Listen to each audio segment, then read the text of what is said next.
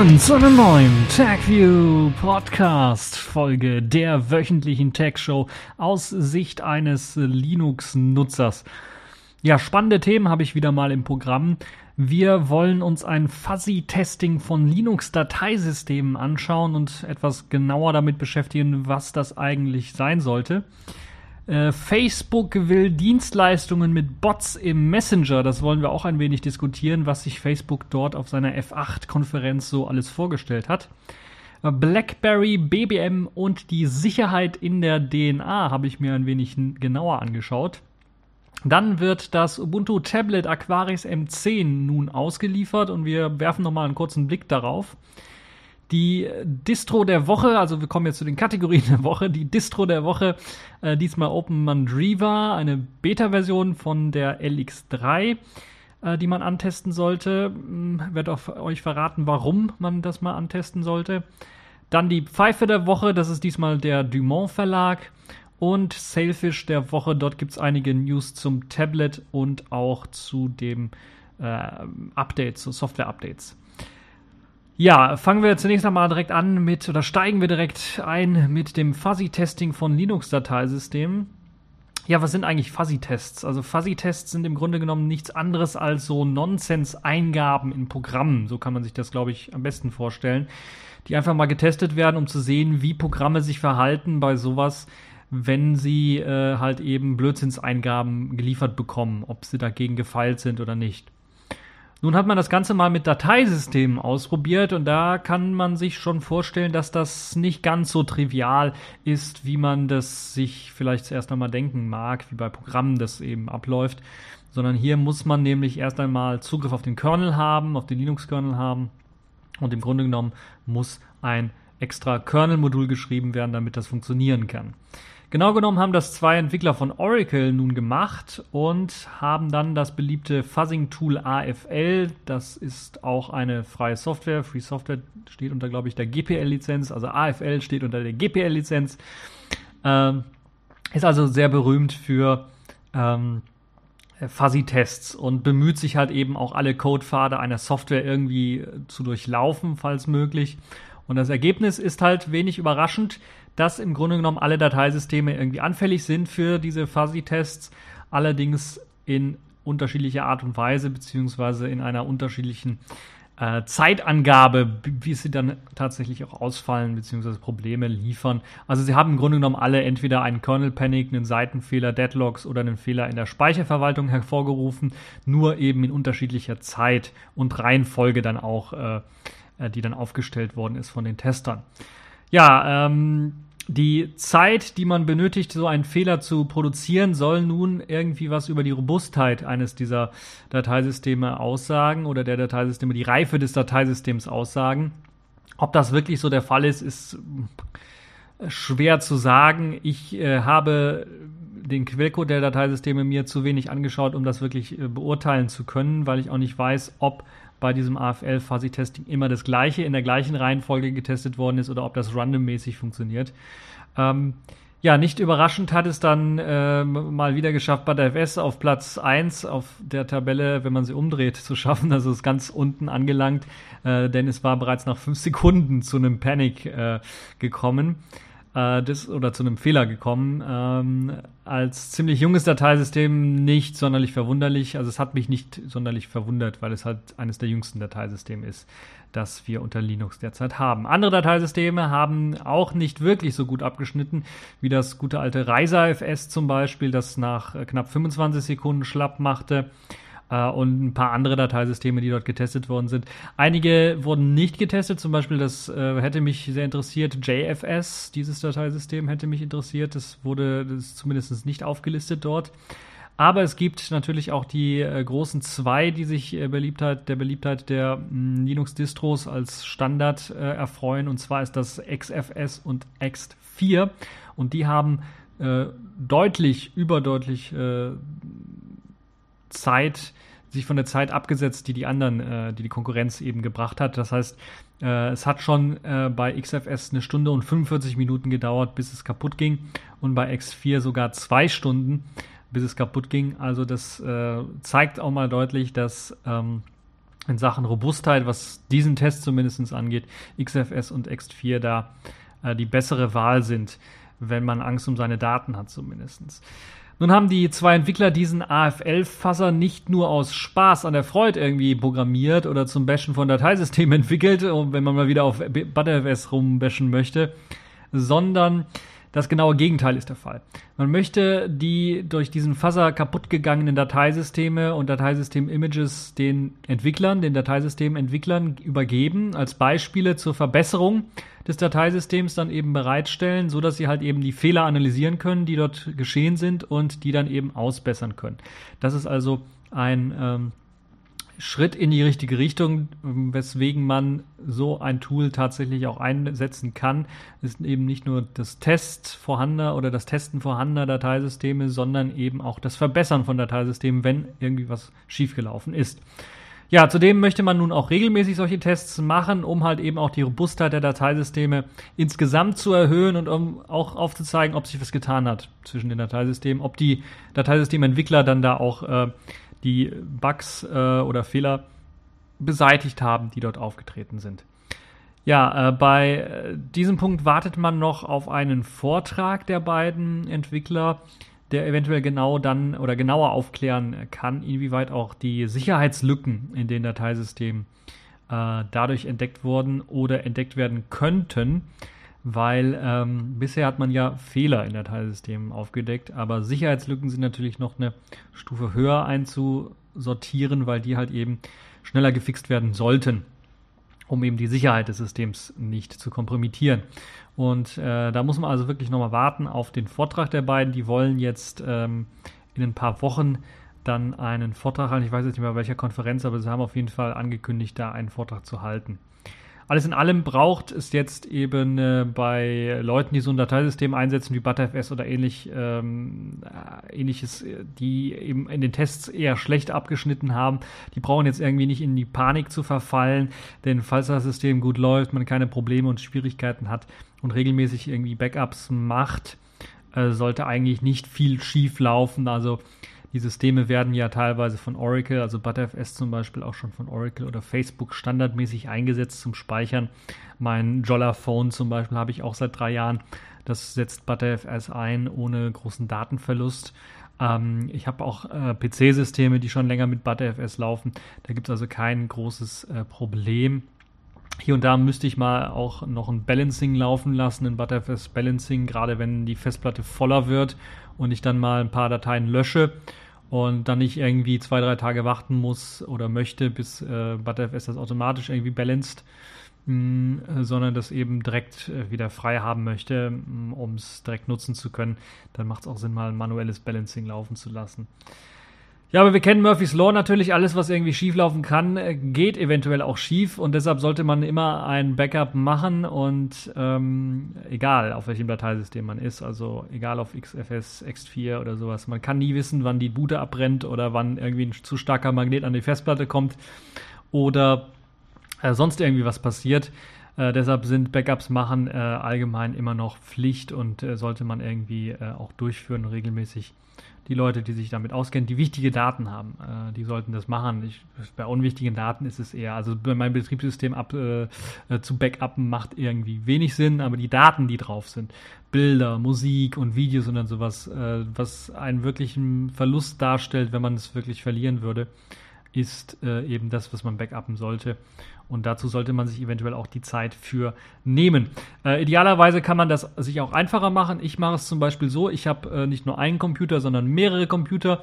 Und äh, mein Backup sieht dann, meine Backup-Strategie Nummer eins sieht dann so aus, weil es auch wirklich irgendwie, ja, wirklich Arbeit macht, ist halt eben die ganzen Rechner, die Bilder und Musik und sowas synchron zu halten zwischen den Rechnern. So habe ich immer irgendwie ein Backup. Wenn ein Rechner mal kaputt geht oder sowas, habe ich einen anderen Rechner, da sind die gleichen Dateien drauf.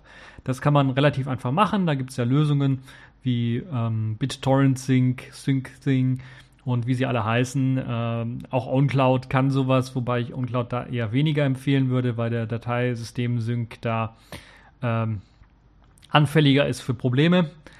Und äh, weniger reibungslos zumindest in meinen Tests lief. Aber man kann es ausprobieren. Das sollte man auf jeden Fall mal machen und gucken, ob das für seine Bedürfnisse ausreicht. Ähm, dann kann das natürlich auch eine gute Sache sein. Und so kann man eben die Daten zwischen verschiedenen Rechnern synchron halten und das sorgt halt eben dafür, dass eben auch ein Backup in dem Fall gemacht wird. Man darf nur nicht oder sollte nicht. Äh, Im Falle von SyncThing oder BitTorrent Sync ist es ja so, dass wenn man auf einem Rechner Daten löscht, dass die synchronisiert werden auf dem anderen Rechner und dort auch gelöscht werden oder sowas. Das sollte man vielleicht ein bisschen was äh, besser einstellen oder die Daten automatisch dann irgendwie noch äh, extra sichern. Ähm, also da gibt es verschiedene Möglichkeiten. Das, sind, das ist so eine Backup-Strategie, die ich fahre, die äh, dafür sorgt, dass ich meine Daten primär so sichere. Natürlich sekundär habe ich noch eine externe Festplatte, bzw. eine interne Festplatte, die ich extern mit Kabel anschließe an den Rechner einmal im Monat, an den Hauptrechner, wo meine Daten rumliegen. Ähm, und ähm, also die wichtigsten Daten rumliegen und dann wird dort äh, automatisch mit einem äh, Backup-Programm gesynkt. Natürlich auch nur ähm, die Änderungen, die hinzugekommen sind und nicht irgendwie ein komplett Backup, was ich nur einmal durchgeführt habe. Das sorgt halt eben auch dafür, dass man das Ganze verschnellern kann. Nun ja, also genug zu Backups. Ähm, gehen wir mal weiter und kommen zur Zukunftsvision, die sich Facebook so vorgestellt hat für die Zukunft äh, in Sachen Messengern vor allen Dingen. Wir haben ja in der letzten Woche davon gehört, dass äh, WhatsApp, was ja zu Facebook gehört, eine Standardverschlüsselung eingeführt hat, eine End-zu-Ende-Verschlüsselung eingeführt hat und jetzt hat sich Facebook auf ihrer F8-Konferenz noch einmal die Klinke in die Hand gegeben und die Vision für die Zukunft vorgestellt. Interessanterweise war Facebook, äh, war ähm, WhatsApp da bei der Facebook-Konferenz eher weniger vertreten und wurde kaum erwähnt. Ähm, aber alles andere, was Facebook so vorgestellt hat auf der F8-Konferenz, war, fand ich irgendwie doch schon richtig gruselig, was sie sich da vorgestellt haben. Ähm, müsste ich vielleicht auch nochmal, also die Grundtendenz, mehr Leuten einen Zugang zum Internet zu ermöglichen, ist zwar grundsätzlich, glaube ich, nicht falsch, was Facebook hier irgendwie durchführt, aber Facebook hat irgendwie einen anderen Begriff von Internet als die meisten Leuten. Äh, Leute, weil Facebook irgendwie meint, dass sie das Internet seien oder sie ver versuchen irgendwie das Internet zu sein. Und sie merken nicht, dass sie halt eben nicht das Internet sind, sondern nur ein Teil des Internets. Und das ist halt, glaube ich, ein, ein Problem, ein grundsätzliches, was äh, diese gruselige Stimmung so ein bisschen auslöst, wenn ich mir das alles durchlese, was äh, man dort bei Facebook an Ideen hat. Ähm, müsste Facebook irgendwann mal begreifen, dass sie wirklich nur ein Teil des Internets sind und selbst wenn sie sich bemühen, das Internet weiter zu verbreiten, sind sie halt eben nicht, das ist Facebook nicht das Internet, sondern Facebook ist Teil des Internets. Nun kommen wir äh, mal zu den Ideen, die sie so haben und die sie sich so ausgedacht haben. Ähm, und ähm, ich habe so manchmal das Gefühl, wenn ich das so lese und auch das mit, mit, dem, mit dem Facebook- und Internetgekram, äh, werden wir jetzt alle dümmer oder will man uns alle dümmer machen, als wir in Wirklichkeit sind?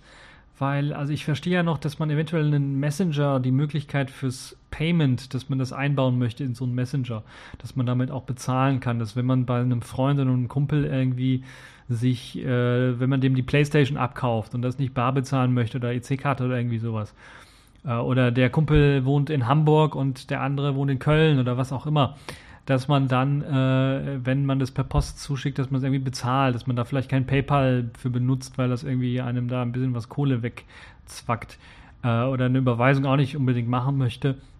Dass man die Möglichkeit hat, sehr einfach per Smartphone, per Messenger-App, wo man den Kumpel dann auch geaddet hat, dann ihm ein, ein äh, das Geld zukommen zu lassen auf diesem Wege. Das ist natürlich eine sehr komfortable Sache, kann ich auch noch verstehen, kann auch verstehen, dass das durchaus Sinn macht ähm, das irgendwie machen zu können und den, also den Grundgedanken, dass Leute das machen wollen. Das kann ich schon verstehen. Eine Zahlung für so einen Artikel zu machen äh, oder auch bei eBay oder irgendwie sowas, äh, aber dann hört es eigentlich auch schon auf. Wobei ich es dann auch doch schon recht seltsam finde, dass das wirklich dann auch über einen Messenger gemacht wird, weil wenn ich dann an das eBay-Beispiel denke, ähm, warum muss man den in den Messenger adden und so. Aber hier geht Facebook noch einen weiteren Schritt und möchte nun komplette Dienstleistungen in diesen Messenger äh, mit einbauen und dahin verlagern, wie zum Beispiel das Pizza bestellen oder sonst irgendwie was machen, da, was weiß ich, Friseurtermin oder sowas absprechen. Und zwar nicht mit Menschen, das ist das vielleicht auch weitere Erschreckende für einige von uns zumindest, sondern mit Bots, die das Ganze unterstützen sollen. Und das mutet dann doch etwas seltsam an, muss ich ganz ehrlich sagen. Also wenn ich dann äh, einen Bot anschreiben muss, äh, ey, Bot, was gibt's denn hier Neues zum Mittag bei euch? Und er schreibt mir, gibt mir das Menü, die Menükarte zurück. Ich weiß nicht, ob das für einige jetzt eine Traumvorstellung ist oder für andere irgendwie seltsam anmutet, weil es gibt ja schon zig Millionen, äh, na, zig Millionen wäre vielleicht übertrieben, aber es gibt schon zig äh, Apps fürs Handy, wo man sich dann äh, bei solchen mh, mm, Imbissbuden äh, oder Restaurants dann äh, die Karte anschauen kann und sich nach Hause liefern lassen kann mit ein, zwei Klicks und das Ganze dann auch noch bezahlen kann. Warum muss das jetzt in den Messenger verlagert werden? Also das finde ich irgendwie komplett seltsam. Und wir müssen uns natürlich auch vor Augen halten, wofür Messenger eigentlich gemacht worden sind. Die sind gemacht worden, um Nachrichten zwischen Freunden und Kollegen auszutauschen. Eventuell vielleicht auch noch ein paar Urlaubsfotos oder Videos zu tauschen und solche Geschichten. Vielleicht auch mal einen Sprachchat zu starten, also wirklich mal zu telefonieren äh, in dem Sinne auch und vielleicht weniger zu bezahlen als für das normale Telefonieren. Aber eine Pizza bestellen, indem ich irgendwie mit einem Bot chatte. Also what the fuck, wie viel Drogen muss man eigentlich nehmen, auf sowas zu kommen? Also ich, ich verstehe es nicht. Ich verstehe es echt nicht. Das erinnert mich irgendwie daran, dass man jetzt irgendwie anstatt, äh, ihr kennt ja McDonald's, McDrive, da spricht man in so ein Mikrofon, Mikrofon rein, dann hat man auf der anderen Seite eine Person, die einem dann antwortet. Meistens funktionieren die Mikrofone nicht, dann gibt es lustige Gespräche, aber egal. Jetzt möchte man im Grunde genommen sowas auch machen fürs Internet, dass man einfach sowas in den Chat einbaut. Also, dass nur auf der anderen Seite kein Mensch sitzt, sondern ein Bot. Und noch lustiger wird es dann, wenn der Bot nicht mehr weiter weiß in der Testphase, in den ersten, soll noch ein Mensch da irgendwie zwischen sitzen. Also, äh, ich weiß nicht, was ich dazu noch sagen soll.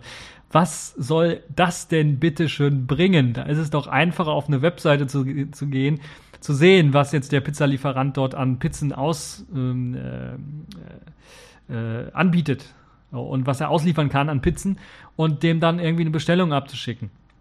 Ich weiß es nicht. Also ich weiß es wirklich nicht, warum und wie man auf so eine Schnapsidee kommen kann. Es gibt so heutzutage äh, ja von jedem kleineren Lieferanten eine Webseite, auf die man gehen kann und wo man was bestellen kann. Weshalb braucht man jetzt noch eine warum muss das in den Messenger rein? Warum muss man sich mit einem Bot da unterhalten? Und man kann ja sogar anrufen, wenn man ganz altmodisch ist und mit echten Menschen sprechen. Ja, mit echten Menschen könnt ihr sprechen, wenn ihr eine Pizza bestellen wollt. Stellt euch das mal vor. Und ihr könnt denen dann auch direkt sagen, okay, hier auf meiner Pizza XYZ mag ich aber nicht so viel äh, Ketchup drauf oder was auch immer. Oder ich möchte da nicht dieses und dieses, jenes Gemüse haben, mag ich nicht so sehr. Macht das nicht drauf.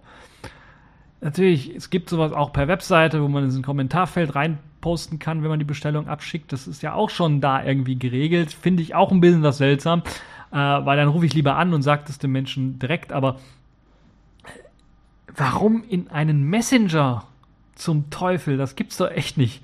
Also, äh, schlimm ist das nicht. Nur irgendwie, dass Facebook jetzt an sowas arbeitet. Mh, aber danach nicht nur Facebook, sondern auch ein weiterer Internetriese an sowas arbeitet, nämlich Google. Und die wollen halt auch solche Bot-Systeme dann erschaffen. Äh, dann frage ich mich, verdammt, wo sind wir denn, auf welchen Weg sind wir denn jetzt gerade gelaufen? Also irgendwie habe ich das Gefühl, hier will man äh, eine neue Geldkuh erstellen, um also Geld zu verdienen. Also Google, Facebook will damit Geld verdienen, dass ich mit einem Bot meines Pizzalieferanten spreche und dort eine Pizza bestelle da wollen sie auch dran Geld verdienen. Das heißt, nicht nur der Pizzalieferant verdient dann so ein bisschen Geld, sondern auch wahrscheinlich Google, der den Dienst oder Facebook, die den Dienst bereitstellen und den Bot irgendwie hochladen oder was. Ich, also das Einzige, was, mir was ich mir vorstellen kann, ist, dass sie noch geldgieriger geworden sind und eine neue Geldkuh finden wollen.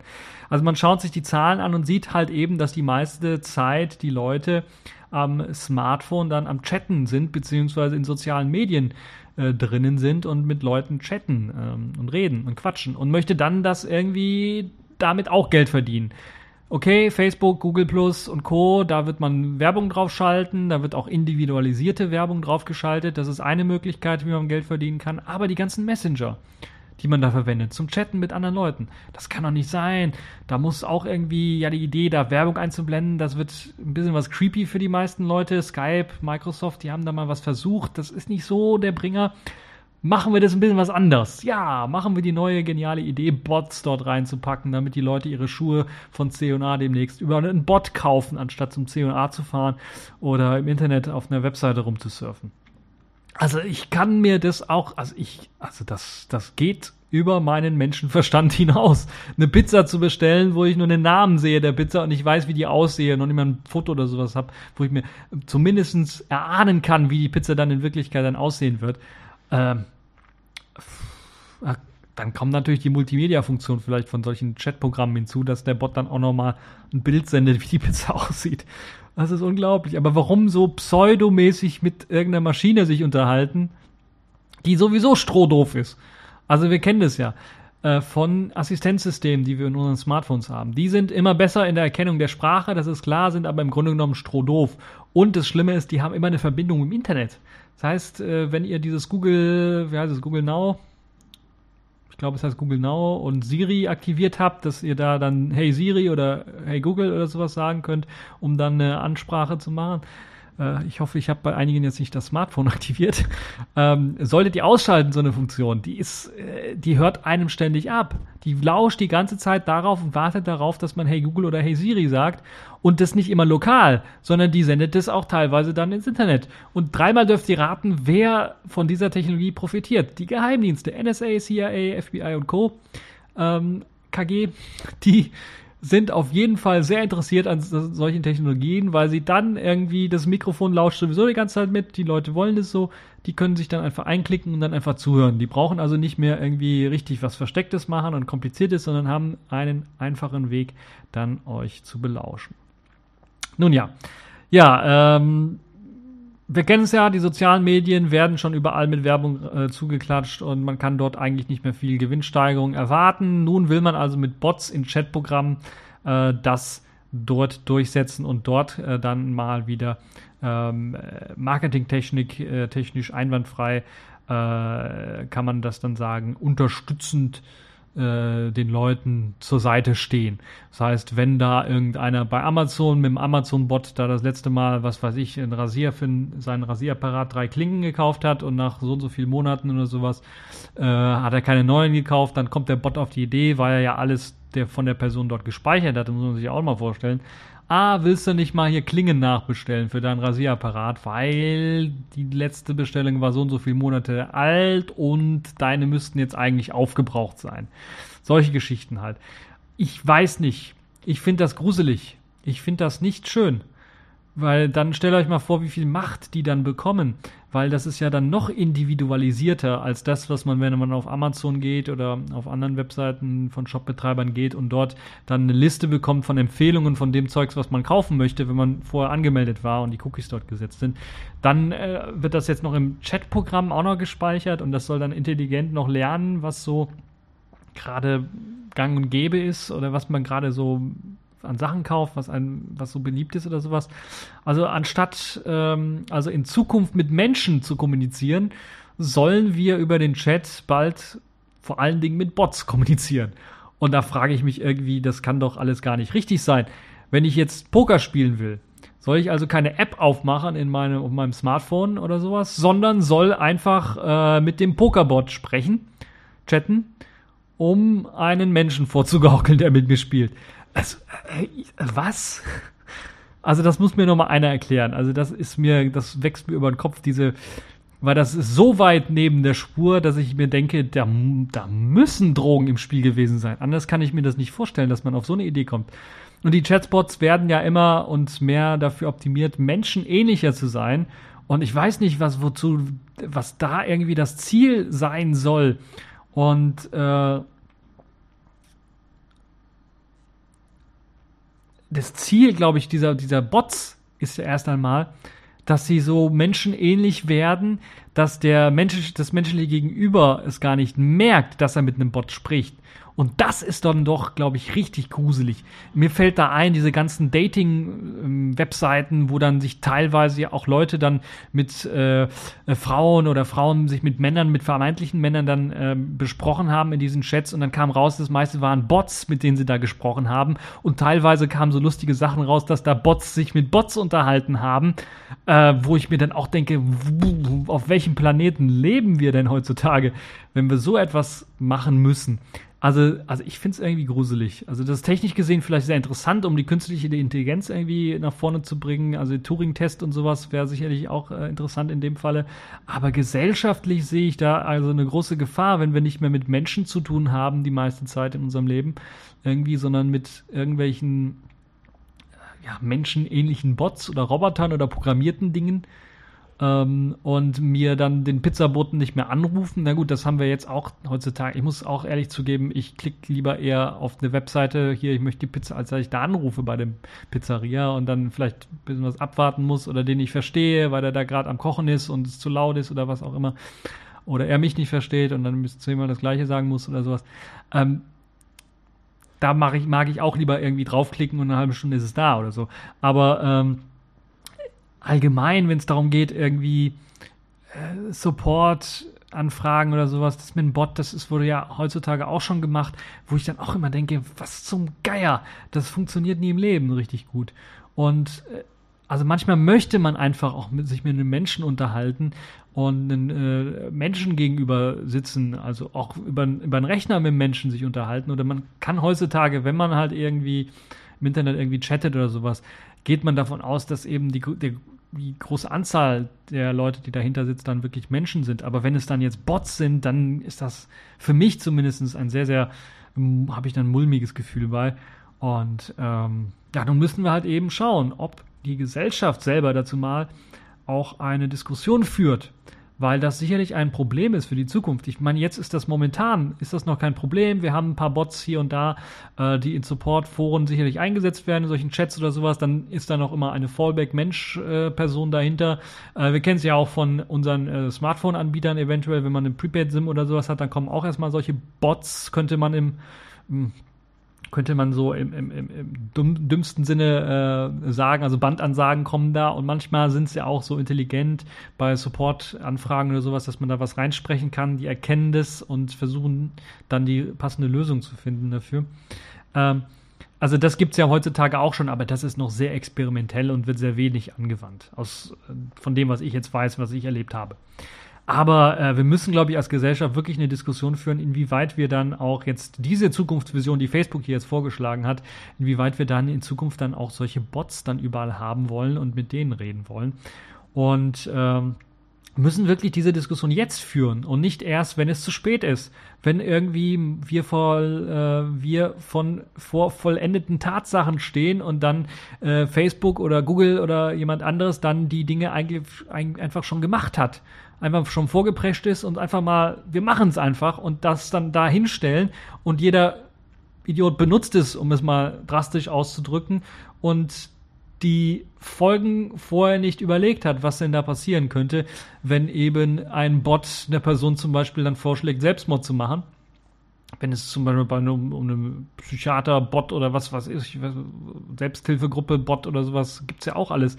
Und derjenige das dann wirklich macht oder also das ist die, äh, die Gefahr, die ich dann so ein bisschen da drin sehe. Aber auch allgemein ist natürlich dann auch äh, die Art, wie wir dann, äh, was wir auch diskutieren müssten und was sicherlich auch dann ein Problem sein wird, ist, wenn wir immer mehr mit Bots reden und wir nicht mehr auseinanderhalten können, ist es ein Bot oder ein Mensch. Ob wir dann nicht auch die zwischenmenschlichen äh, Beziehungen oder das mh, hm, ob sich das nicht auch verändert oder wie wir mit anderen Menschen dann auch auf der Straße, wenn wir sie treffen, wenn wir da überhaupt noch rausgehen, auf der Straße, wenn wir sie treffen, dann miteinander reden, äh, ob sich das nicht auch verändert. Also ich sehe da eine ganz große Gefahr drin. Also zumindest sehe ich da zumindest sehr viel Diskussionsbedarf. Gefahren gibt es natürlich immer. Ich will nicht alles negativ sehen, weil neue Technologien natürlich auch sicherlich viel Positives bringen. Aber man muss zumindest jetzt schon mal diskutieren, was das alles bringen soll und was das alles soll. Wir diskutieren ja schon darüber ähm, sehr stark, dass Facebook versucht, immer mehr irgendwie das Internet zu sein. Und äh, Leute sagen nicht mehr, ich habe äh, hab Internet, sondern ich habe Facebook. Und die denken, das ist ja dann das Internet. Ähm, die Gefahr, die dadurch natürlich entsteht, so ein, so ein Monopolist zu haben, der Informationskontrolle über einen hat, mm, ist eine Sache, die sehr stark diskutiert wird in unserer Gesellschaft. Ähm, nicht immer so häufig und heftig und nicht immer jeden Tag, äh, dass ich sagen würde, dass das äh, ein, ein State-of-the-Art-Topic ist, weil da gibt es tagesaktuell natürlich interessantere Geschichten oder äh, aktuellere Geschichten, über die man sich unterhalten kann, muss eventuell auch. Aber äh, die Geschichte mit den Bots ist auf jeden Fall etwas, was diskutiert werden müsste, was diskussionswürdig ist. Und äh, da hoffe ich, dass das äh, auch äh, dann in Zukunft gemacht wird. Ansonsten sehe ich da so ein bisschen schwarz für diese Vision von Facebook, Google und Co.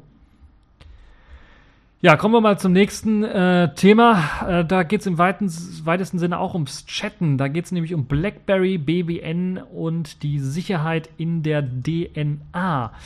Äh, so habe ich den ganzen Artikel mal gelernt, weil äh, Premiere, glaube ich, das erste Mal, äh, nicht das erste Mal, bei den Release-Ankündigungen von Neptun war es auch so, werdet ihr den Artikel von mir lesen können, uh, unter dem Link, den ich dort habe, ähm, der so ein bisschen aufdröselt, was jetzt rausgekommen ist, um BBM und Black, also den BlackBerry Messenger und die sogenannte Pin-to-Pin-Sicherheit. Ähm, wollen wir mal ein bisschen was ausholen. Was jetzt rausgekommen ist, ist, dass der BlackBerry Messenger beziehungsweise diese Pin-to-Pin-Nachrichten, Pin-to-Pin-Nachrichten ist nichts anderes. Auf jedem BlackBerry-Gerät wird bei der Herstellung des Gerätes eine Pin in die Hardware mit reingegeben und ähm, zwei Kontakte können sich eben äh, austauschen, indem sie halt eben jeweils die PIN des anderen kennen und dann ähnlich wie bei SMS diese PIN-Nummer eingeben und eine Nachricht schicken können. Das ist quasi SMS nur übers Internet. Äh, so könnte man das, äh, glaube ich, äh, bezeichnen. Und war sehr beliebt, äh, gerade äh, in den Zeiten von Legacy BlackBerry OS ähm, als, als, ja, als Alternative zu SMS, ganz einfach gesehen. Ja, ähm, da kommen wir auch schon zum richtigen Thema. Es ist jetzt rausgekommen, dass in diesen Legacy BlackBerry Zeiten, also im Jahre 2010 und 2012, die kanadische Bundespolizei Royal Canadian Mounted Police, kurz RCMP, hat unter dem Projektnamen äh, Clemenza Millionen von BBM bzw. Pin-zu-Pin-Nachrichten entschlüsselt und ähm, ermittelt in einem Mafia, äh, Mafia-Clan quasi. Damit diese Entschlüsselung natürlich dann auch gelingen konnte, hat diese RCMP einen Generalschlüssel zum Entschlüsseln benutzt, weil diese äh, BlackBerry Messenger oder diese Pin-zu-Pin-Kommunikation damals, aber auch heute äh, noch, ähm, wobei nicht klar ist, ob der gleiche Schlüssel verwendet wird, einen Schlüssel zum Verschlüsseln dieser Nachrichten, einen, global, einen globalen Schlüssel verwenden zur Verschlüsselung der Textnachrichten. Das war damals bei BBM so, das ist bei Pin-to-Pin äh, so und ist, glaube ich, bei Pin-to-Pin immer noch so.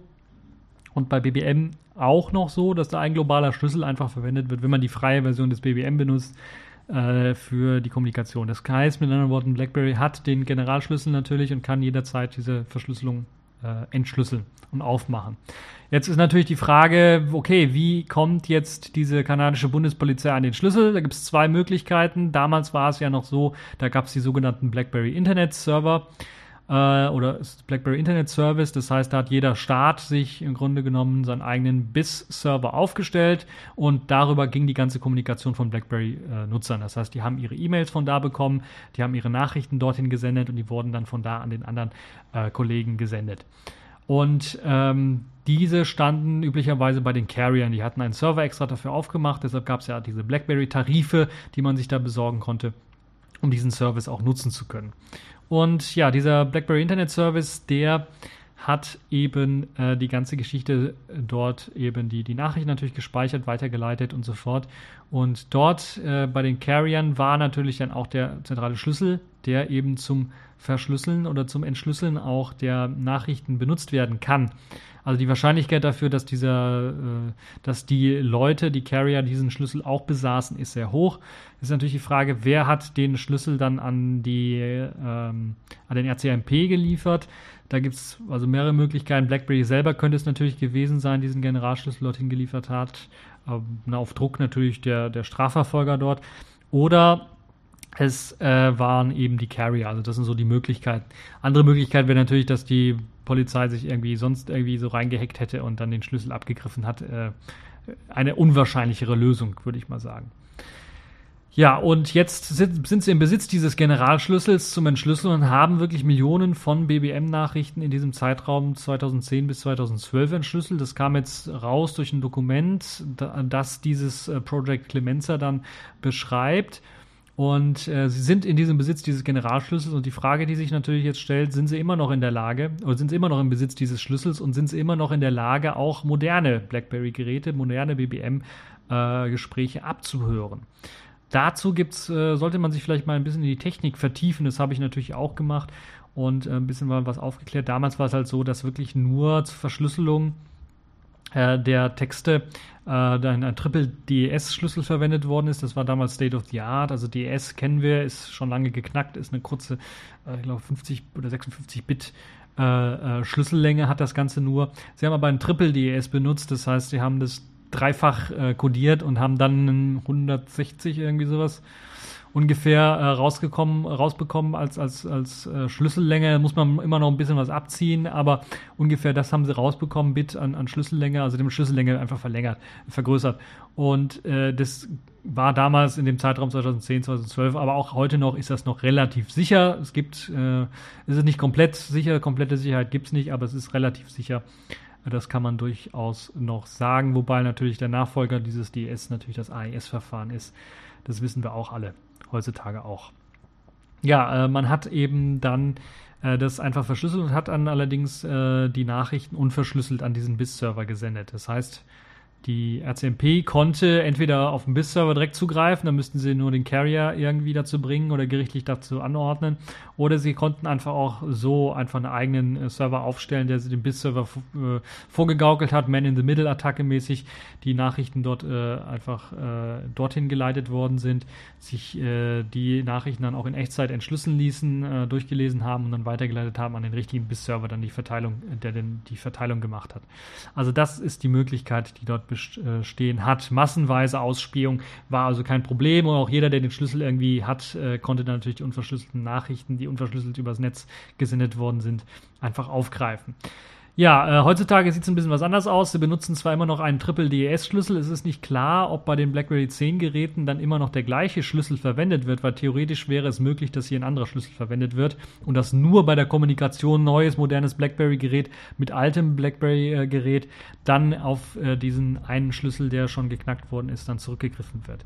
Was auch nicht klar ist, ist, ob weil es eben damals diese BIS-Server gab, ob dieser BIS-Server in den USA nicht einen eigenen Schlüssel hatte.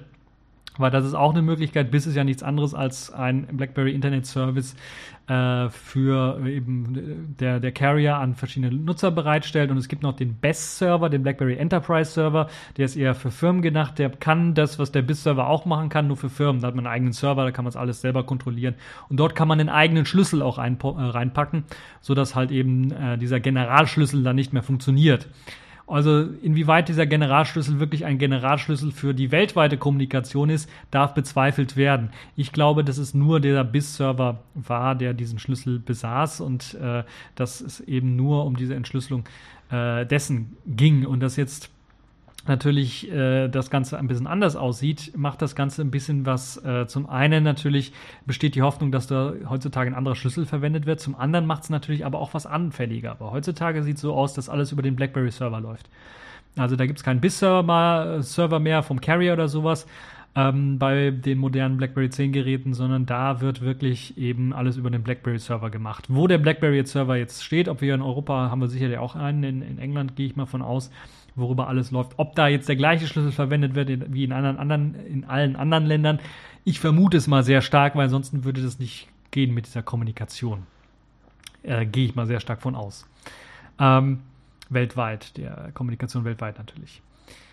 Allerdings wird jetzt, ist das massenweise Abschnorcheln, glaube ich, nicht mehr so möglich, außer man äh, schafft sich einen Gerichtsbeschluss und äh, greift direkt auf diesen äh, BlackBerry-Server zu und versucht dort was zu entschlüsseln. Ähm, wobei ich glaube, das würde BlackBerry dann in dem Fall auch nicht so richtig äh, zulassen, dass da eine Hintertür komplett in den Server eingebaut wird, dass man da massenweise Daten abgreifen kann. Also hoffe ich doch mal sehr stark. Aber möglich wäre es das auf jeden Fall. Äh, eine andere Möglichkeit besteht natürlich einfach äh, darin, wie damals, ähm, den Verkehr einfach abzuhören. Allerdings ist das nicht mehr so einfach. Das geht bei BlackBerry äh, Classic Geräten, also den Legacy Geräten. Nee, nicht den BlackBerry Classic, den Legacy Geräten, also OS 6, OS 7 äh, geht das, weil dort eben keine Transportverschlüsselung verwendet wird hin zum BlackBerry Server. Bei BlackBerry 10 Geräten und äh, auch bei 7.1er Geräten, ähm, zum Teil zumindest, gibt es Transportverschlüsselung, TLS-Verfahren wird da verwendet, um die Nachrichten bis zum BlackBerry-Server dann äh, verschlüsselt zu lassen. Das heißt, wenn man dort massenweise was abgreifen möchte, muss man eben auch diesen TLS-Schlüssel knacken und ich glaube nicht, dass BlackBerry den herausgegeben hat, aber das ist äh, wieder so eine Vertrauensfrage, inwieweit man BlackBerry dort vertraut.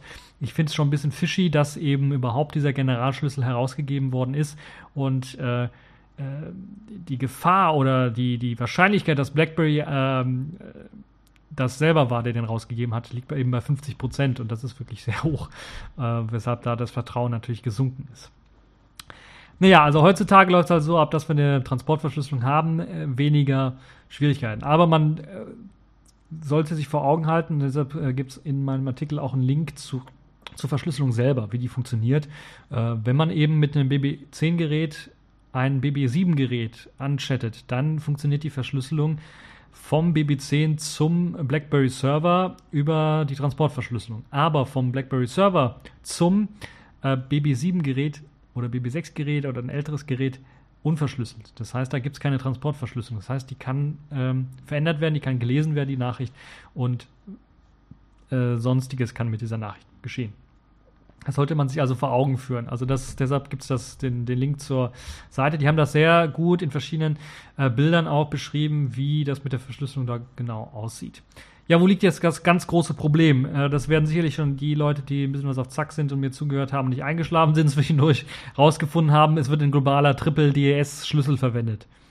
Das ist das Problem. Das heißt, BlackBerry hat immer die Möglichkeit, darauf zuzugreifen, immer die Möglichkeit, irgendwie die Nachricht zu entschlüsseln. Auch hinterher, später, wenn eben äh, Strafverfolger wissen wollen, was hat er über die letzten zwei Jahre so alles gemacht. Ähm, Vorratsdatenspeicherung gibt es ja in anderen Ländern auch. Dann gibt es halt die Möglichkeit, irgendwie sicherlich dann zumindest, vielleicht nicht für zwei Jahre, aber für einen äh, größeren Zeitraum dann vielleicht auch mal die Nachrichten in der Vergangenheit auch sich anzuschauen und zu entschlüsseln. Also man muss BlackBerry in dieser Hinsicht dann Vertrauen schenken und hoffen, dass da nicht auch Geheimdienste oder Strafverfolger ohne, ohne richterliche Anordnung irgendwie die Kommunikation abschnorcheln können. Und das ist eben das Problem an diesem, wenn man so einen Generalschlüssel macht. Es gibt natürlich andere Lösungen. Wir haben, ich habe ja letzte Woche über äh, WhatsApp berichtet, die End-zu-Ende-Verschlüsselung jetzt eingeschaltet haben. Da hat eben Facebook oder WhatsApp nicht mehr die Möglichkeit, das hinterher zu, äh, zu entschlüsseln, weil sie eben den Schlüssel nicht haben. Zumindest theoretisch nicht haben haben ja die Gefahren so ein bisschen auch äh, erläutert. Äh, das wäre also die Lösung, die BlackBerry jetzt anbieten könnte für BBM, nämlich die richtige End-zu-Ende-Verschlüsselung zu ermöglichen und zwar standardmäßig für alle, weil BBM ja nicht nur auf BlackBerry-Geräten rumliegt, sondern eben auch mittlerweile auf iOS, auf Android äh, herumläuft und dort auch eben eifrig genutzt wird von äh, einigen Leuten und ähm, dessen muss man sich also bewusst sein, wenn man BBM-Geschichten macht, sind sie, wenn man nicht einen BlackBerry Enterprise Server benutzt oder sich, und das ist das Interessante, weil BlackBerry bietet auch End-zu-Ende-Verschlüsselung für BBN ein, an und nennt das Ganze BBM Protected. Das muss man sich allerdings zusätzlich kaufen und es kostet, glaube ich, 27 Euro im Monat oder im Jahr, ich weiß es nicht, irgendwie sowas. Also es kostet auf jeden Fall Geld. Dann kriegt man End-zu-Ende-Verschlüsselung, richtige Ende-zu-Ende-Verschlüsselung, die auch gut funktioniert, die auf dem Stand ist von dem, was man eben WhatsApp oder von anderen her kennt. Wenn man eben BlackBerry vertrauen möchte und dem Security Audit, der gemacht worden ist, um das zu beweisen, so ein bisschen. Das ist natürlich immer so die Sache. Es gibt einige Leute, die sagen, nö, ich möchte selber on den Code reinschauen und äh, selber gucken und äh, dann vertraue ich denen erst mh, mm, und vertraue auch den Leuten, äh, die das Security Audit gemacht haben, nicht. Äh, deshalb Äh, die Möglichkeit also besteht. Und die einfachste Möglichkeit für eine Lösung von BlackBerry, auch für das Image-Problem, was natürlich jetzt aufgekocht ist, weil BlackBerry momentan einen Messenger einsetzt, der äh, im Großen und Ganzen, wenn wir uns die Konkurrenz anschauen, iMessage, WhatsApp jetzt auch, äh, in Asien sicherlich Line, ähm, mehr fällt mir jetzt an den großen äh, Betreibern wirklich nicht ein. Es gibt noch Telegram und andere, aber äh, die nutzen alle End-zu-Ende-Verschlüsselung. Und da müsste BlackBerry jetzt eigentlich, wenn sie nicht ins Hintertreffen geraten wollen, auch aufholen und eigentlich BBM Protected jetzt für alle freischalten und zumindest das End-zu-Ende-Verschlüsselungs, äh, die Methodik für End-zu-Ende-Verschlüsselung von BBM Protected dann für alle einbauen. Ich weiß nicht, ob BlackBerry momentan dran arbeitet. Ist natürlich ein bisschen was komplizierter, weil ich glaube, BBM Protected wird derzeit nur für BlackBerry-Geräte angeboten. Ich bin mir nicht sicher, ob das auch für iOS und Android-Geräte schon soweit ist. Ähm, könnte vielleicht natürlich sein, dass das da ein bisschen was länger dauert, bis das da auch irgendwie mit einfließt oder bis das dann auch allgemein freigeschaltet werden kann. Aber auf jeden Fall sind sie dort auf, äh, ins Hintertreffen jetzt geraten und in Sachen Sicherheit darf man sich nicht keine Illusionen machen. Pin-zu-Pin-Benachrichtigungen ist nichts anderes als SMS schicken und BBM-Benachrichtigungen ist halt eben äh, nicht äh, sicherer als eine WhatsApp-Nachricht äh, zu schicken.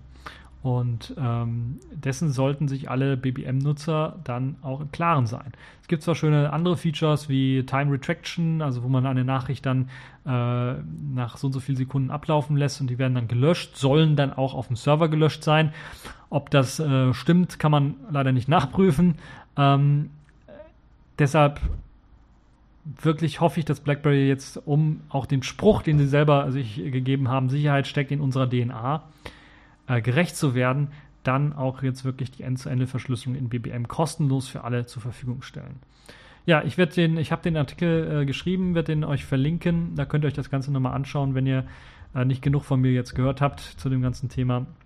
Steht im Grunde genommen äh, das gleiche drin, was ich gerade gesagt habe, in einer etwas ausführlicheren Form zum Nachlesen, also noch für euch bereit. Ja, kommen wir zu einem äh, ganz anderen Thema. Kommen wir zu Ubuntu Tablet Aquaris M10 wird jetzt ausgeliefert. Dort gibt es also eine kleine kurze Nachricht, äh, dass es jetzt ausgeliefert wird. Es gab ein paar Verzögerungen um ein, zwei Wochen oder sowas. Eigentlich wollte man Anfang April was ausliefern. Jetzt haben wir so Mitte, Ende April wo was ausgeliefert wird. Aber es gibt schon die ersten Leute, die eine Ubuntu M10 Aquaris Tablet bekommen haben. BQ Aquaris M10 Ubuntu Edition bekommen haben, so heißt es offiziell. Es kommt mit einem Full HD Display daher. Ähm, 10,1 Zoll äh, MediaTek-Prozessor, Quad-Core, 64-Bit, 1,5 GHz, Cortex A53 äh, Architektur, 2 GB RAM, 8 Megapixel hinten, 5 Megapixel vorne, Micro-HDMI-Ausgang, Micro-USB, 3,5 mm Audio-Jack, Wi-Fi, BG und N, allerdings nur 2,4 GHz Bereich, Bluetooth 4, GPS. Ähm, außerdem gibt es eine Mali T7 720 äh, GPU, die bei 600 MHz läuft und 16 GB internen Speicher und äh, zwei äh, Frontlautsprecher sind mit an Bord, die auch Dolby Atmos Technologie beherrschen, also relativ guten Sound bringen sollen. Ansonsten gibt es noch einen Helligkeitssensor, ein Accelerometer natürlich und einen E-Kompass, der mit dabei ist. Also das nur ein kurzes Update für die Leute, die sich jetzt vielleicht ein BQ Aquaris M10 bestellen wollen. Es, es wird jetzt wirklich auch ausgeliefert. Das heißt, wenn ihr noch schnell seid, kriegt ihr vielleicht noch eins. Ja, äh, das waren so die News. Äh, wir haben schon ein bisschen was längere Sendung jetzt gemacht durch meinen Ausflug bei BlackBerry und äh, Facebook. Deshalb äh, jetzt zu den Kategorien in dieser Woche. Accepted. Connecting. Complete. System activated. All systems operational.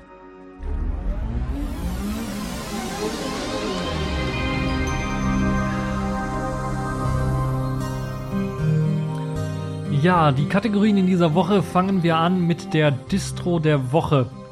Das ist diesmal OpenMandriva LX3 geworden, ein ungewöhnlicher Name. Die haben also ein bisschen was den Namen geändert. OpenMandriva, die inoffizielle Weiterführung von Mandriva. Mandriva wurde ja aufgegeben, weil Mandriva, die Firma selber, äh, pleite gegangen ist und deshalb wird jetzt an OpenMandriva gearbeitet, eine offene Variante oder eine Community-Variante Die LX3-Version ist jetzt in einer ersten Beta erschienen und normalerweise bin ich ja eher zögerlich, aber in der letzter Zeit habe ich immer doch mehr Beta-Versionen mit reingenommen, was die Distro der Woche angeht, weil viele Leute ja eher Distro-Hopping betreiben wollen oder mal am Wochenende vielleicht einfach mal Distro-Testing betreiben wollen. Und ja, das ist im Grunde genommen eine alte Linux-Distro in einem neuen Gewand gehalten. Diesmal eine Beta-Version, die sehr interessant ist für alle diejenigen, die mal das neueste KDE Plasma austesten wollen. Und zwar nicht auf einem normalen X11-Server, sondern mit Wayland ausprobieren wollen.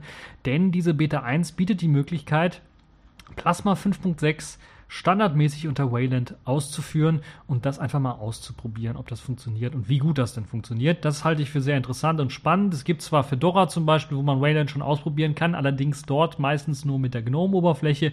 Dort ist es auch eher optimiert für die GNOME-Oberfläche. Und äh, es gibt zwar auch so ein paar, ähm, ich glaube, KDE Neon äh, Builds mit äh, Wayland drauf, wo man KDE Plasma mit Wayland ausprobieren kann.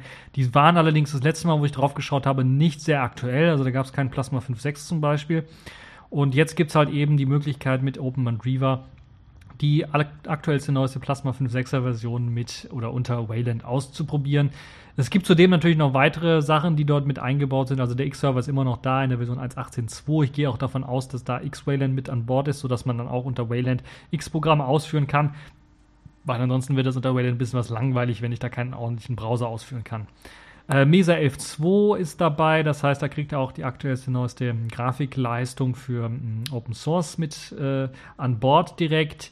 Es gibt natürlich auch Varianten mit XFCE 4 oder LX, LXDE, die Alternativ Alternativen bereitstehen. Dann natürlich in der aktuellsten Version XFCE 4 und LXDE ist äh, natürlich auch in der aktuellsten Version mit an Bord.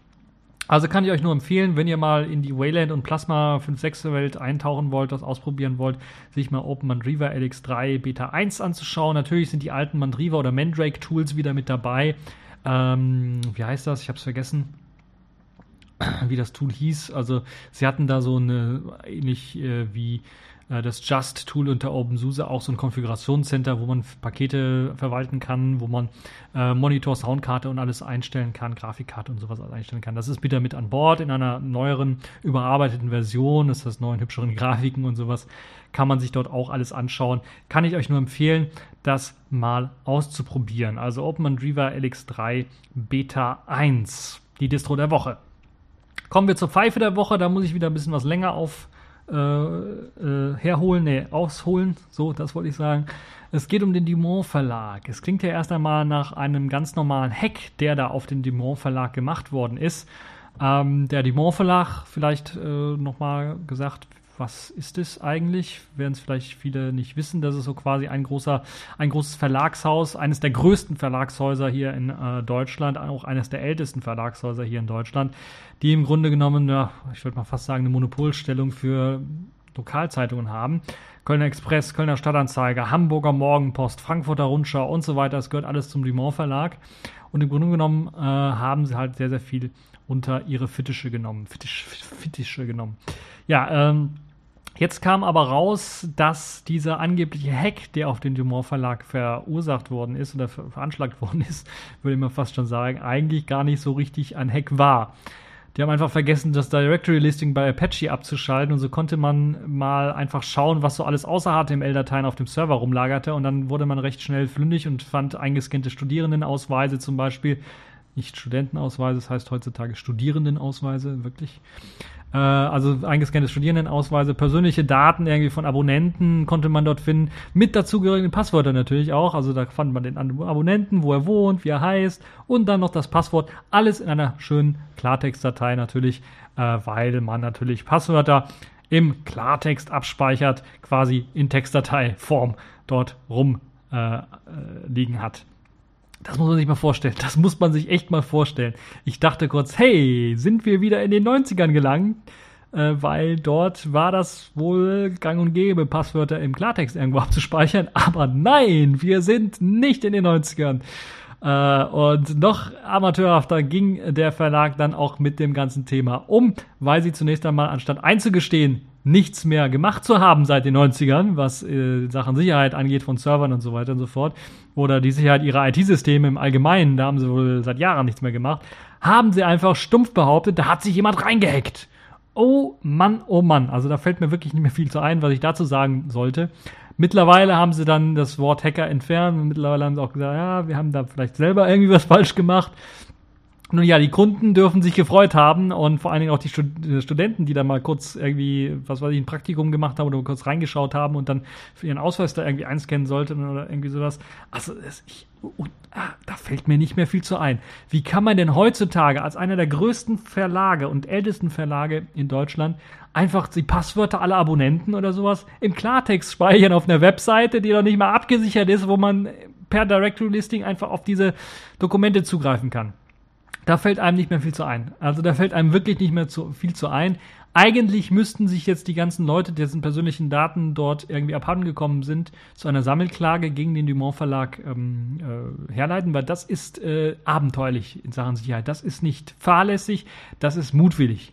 Das ist mutwillig, wenn man Passwörter von Abonnenten einfach unverschlüsselt im Klartext auf den Server liegt, ist das nicht mehr fahrlässig. Das ist mutwillig aus meiner Sicht. Das ist, äh, da wartet man nur darauf, dass da einer die Daten dann äh, holt, kommen holt. Ja, man sollte sich jetzt als Abonnent ähm, zweimal überlegen, ob man da noch weiter Abonnent sein möchte beim Dumont Verlag, zumindest irgendwie online oder sowas. Also ich habe nichts dagegen, Kölner Stadtanzeiger einfach mal so zu kaufen und so. Aber äh, online da irgendwie was zu bestellen oder zu kaufen oder bei denen irgendwie mitzumachen, würde ich mir dann doch äh, nochmal überlegen. Also würde ich mir nochmal genau überlegen. Äh, natürlich sollte man als Kunde, wenn man das Passwort nicht nur eben für den Dumont Verlag verwendet, sondern auch für sein E-Mail-Konto oder für andere Geschichten, sollte man es schnellstmöglich ändern. Vielleicht ist es jetzt sogar schon zu spät, aber ihr solltet es auf jeden Fall ändern. Und äh, ja, ähm, online würde ich bei denen nichts mehr machen. Also die haben äh, sowas von verkackt mit der IT-Infrastruktur, dass da äh, mir jegliche Worte fehlen. Also deshalb glaube ich, zu Recht der Woche, äh, zu Recht der Woche, nee, zu Recht die Pfeife in dieser Woche. Das wollte ich eigentlich sagen. So, äh, ihr merkt so ein bisschen, wir kommen an die Ein-Stunden-Grenze, da fange ich an, Blödsinn zu labern. Kommen wir zum Safefish der Woche, bevor wir, wo ich ganz in Blödsinn aufgehe. Äh, Safefish der Woche, dort gibt's Tablet-News und neue Updates. Erst einmal haben jetzt fast alle ein Tablet bekommen. Das ist ja schön. Also alle, die auf der Liste standen und die eins bestellt haben. Es gibt natürlich, es gab die Möglichkeit, falls es noch nicht bestellt worden ist, dann noch einmal schnell zu sagen, okay, ich bestell's. Ansonsten hat man jetzt auch schon damit angefangen, dass die ersten Leute, die ähm, äh, oder die Kontingente, die frei geworden sind, weil einige Leute gesagt haben, ich will keines mehr, dass dann jetzt die ersten Leute, die nachfolgend auf der Liste der, was waren es, 480 oder 580, ich weiß nicht, Leute, die eins bekommen sollten, auf jeden Fall, dann runterzugehen in der Liste und dann die nächsten anzusprechen, ob ihr nicht eins haben wollt, weil da haben einige darauf verzichtet. Also in euren Postkasten schauen, euren virtuellen, in euer E-Mail-Postfach reinschauen und gucken, ob ihr nicht eine E-Mail bekommen habt mit dieser Aufforderung. Und falls ihr ein äh, Jolla-Tablet haben wollt, dann äh, dort schnell abschicken und äh, bestellen. Ja, das ist also das, äh, was es in Sachen Tablet News äh, so Neues zu berichten gibt. In Sachen Updates, Software-Updates, was jetzt zum Beispiel Selfish OS 2.01 angeht, was jetzt glaube ich schon drei Monate überfällig ist, zwei Monate überfällig ist, also schon auf jeden Fall ein bisschen was überfällig. So hat man jetzt nun endlich einen Fix für eben den Bug gefunden, der das Problem mit dem Nicht-Annehmen von Telefongesprächen bzw. Ignorieren dieser Telefongespräche angeht. Den hat man jetzt endlich gefunden. Das heißt, die Möglichkeit oder die Wahrscheinlichkeit, dass jetzt äh, in ein paar Wochen dann auch wirklich dieser, diese 201er-Version jetzt endlich entscheiden wird, äh, ist sehr hoch. Dann gibt es eine News für alle, die jetzt schon ein Tablet haben. Der angekündigte Splitscreen-Modus für das Tablet, der ja auf, auch auf der Roadmap stand für dieses Jahr, äh, wurde nach hinten verschoben. Das heißt, dieses Jahr wird es keinen Splitscreen-Modus für das Tablet geben. Ist verständlich, das Tablet-Projekt ist gescheitert, deshalb möchte man dort weniger Ressourcen reinstecken und möchte mehr Ressourcen reinstecken äh, in andere Features, die jetzt zum Beispiel Smartphone-Hersteller interessieren würden, wenn sie eben Selfishes anbieten wollen. Dazu gehört zum Beispiel die Unterstützung eines Fingerabdruckscanners, der momentan anstatt oder anstelle dieses Splitscreen-Modus jetzt hinzugekommen ist, auf die Roadmap gepackt worden ist. Das heißt, dass man dort jetzt auch Fingerabdruckscanner dieses Jahr äh, lauffähig machen möchte unter Selfish OS. Das erhöht natürlich die Attraktivität, OS auf ein Smartphone zu packen. Ich weiß nicht, wie es aussieht. Ich glaube nicht, dass ein Fingerabdruckscanner bei dem ähm, Intex Aquafish mit dabei ist, was jetzt ja auch Ende April rauskommen soll. Ähm, aber auch auf dem Fairphone ist, glaube ich, kein Fingerabdruckscanner mit dabei. Aber in Zukunft könnte das vielleicht auf eines der Geräte äh, passieren. Ich glaube, dass das Touring Phone, ähm, was im Gespräch ist, ja schon öfters. Ähm, übrigens, glaube ich, letzte, letzte Folge habe ich da auch ein bisschen was von berichtet wieder. Wenn ihr da so ein Update haben wollt und letzte Folge nicht reingehört habt, unbedingt reinhören. Ähm, dass die, glaube ich, einen Fingerabdruckscanner haben und dass da man eventuell aus dem Grunde vielleicht mal dran arbeiten möchte. Auf jeden Fall ist halt eben äh, das jetzt das, was in diesem Jahr auf der Roadmap steht an, an großen Neuerungen äh, für eben äh, Selfish OS. Wie und ob dann überhaupt das Selfish OS 202, das ja auf dem Intex Aquafish laufen soll, erscheinen wird oder erstmal exklusiv für, für das Ende April erhältliche Aquafish, also Intex Aquafish dann erhältlich sein wird, ist eigentlich noch nicht bekannt. Äh, in etwa einer Woche soll schon das Aquafish rauskommen. Das äh, müsst ihr euch auch schon mal vorstellen. Also wirklich Ende April, eine Woche ungefähr, soll es äh, offiziell erscheinen. Soll man es bekommen. Da soll dann SafeJS 202 drauf laufen.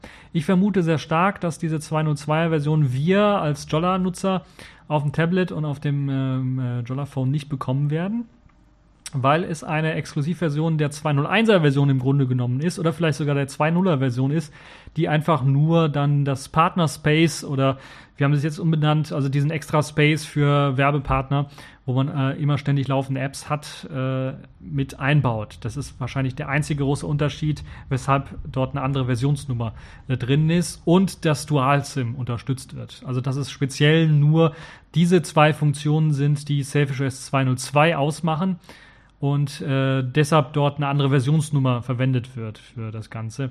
Deshalb bin ich mir relativ sicher, dass wir wahrscheinlich, wenn jetzt erst in der nächsten Woche äh, Selfish OS 201 für den Rest der Selfish OS Welt herauskommt, das schließt ja auch mit ein die ganzen anderen äh, portierten Versionen für Nexus 5 und so weiter, dass wir dann äh, das Selfish OS 202 nicht auf äh, den Jolla-Geräten oder den portierten Geräten sehen werden, sondern dass das nächste Update vielleicht äh, Selfish S 203 oder 204 heißen wird. Dass man allerdings den Support oder das Zusammenführen der Features und Funktionen aus dem äh, Intex Aquafish-Gerät und eben den Jolla-Geräten dann zumindest was Dual-SIM-Fähigkeit angeht, dann in der 203er Version oder sowas sehen werden.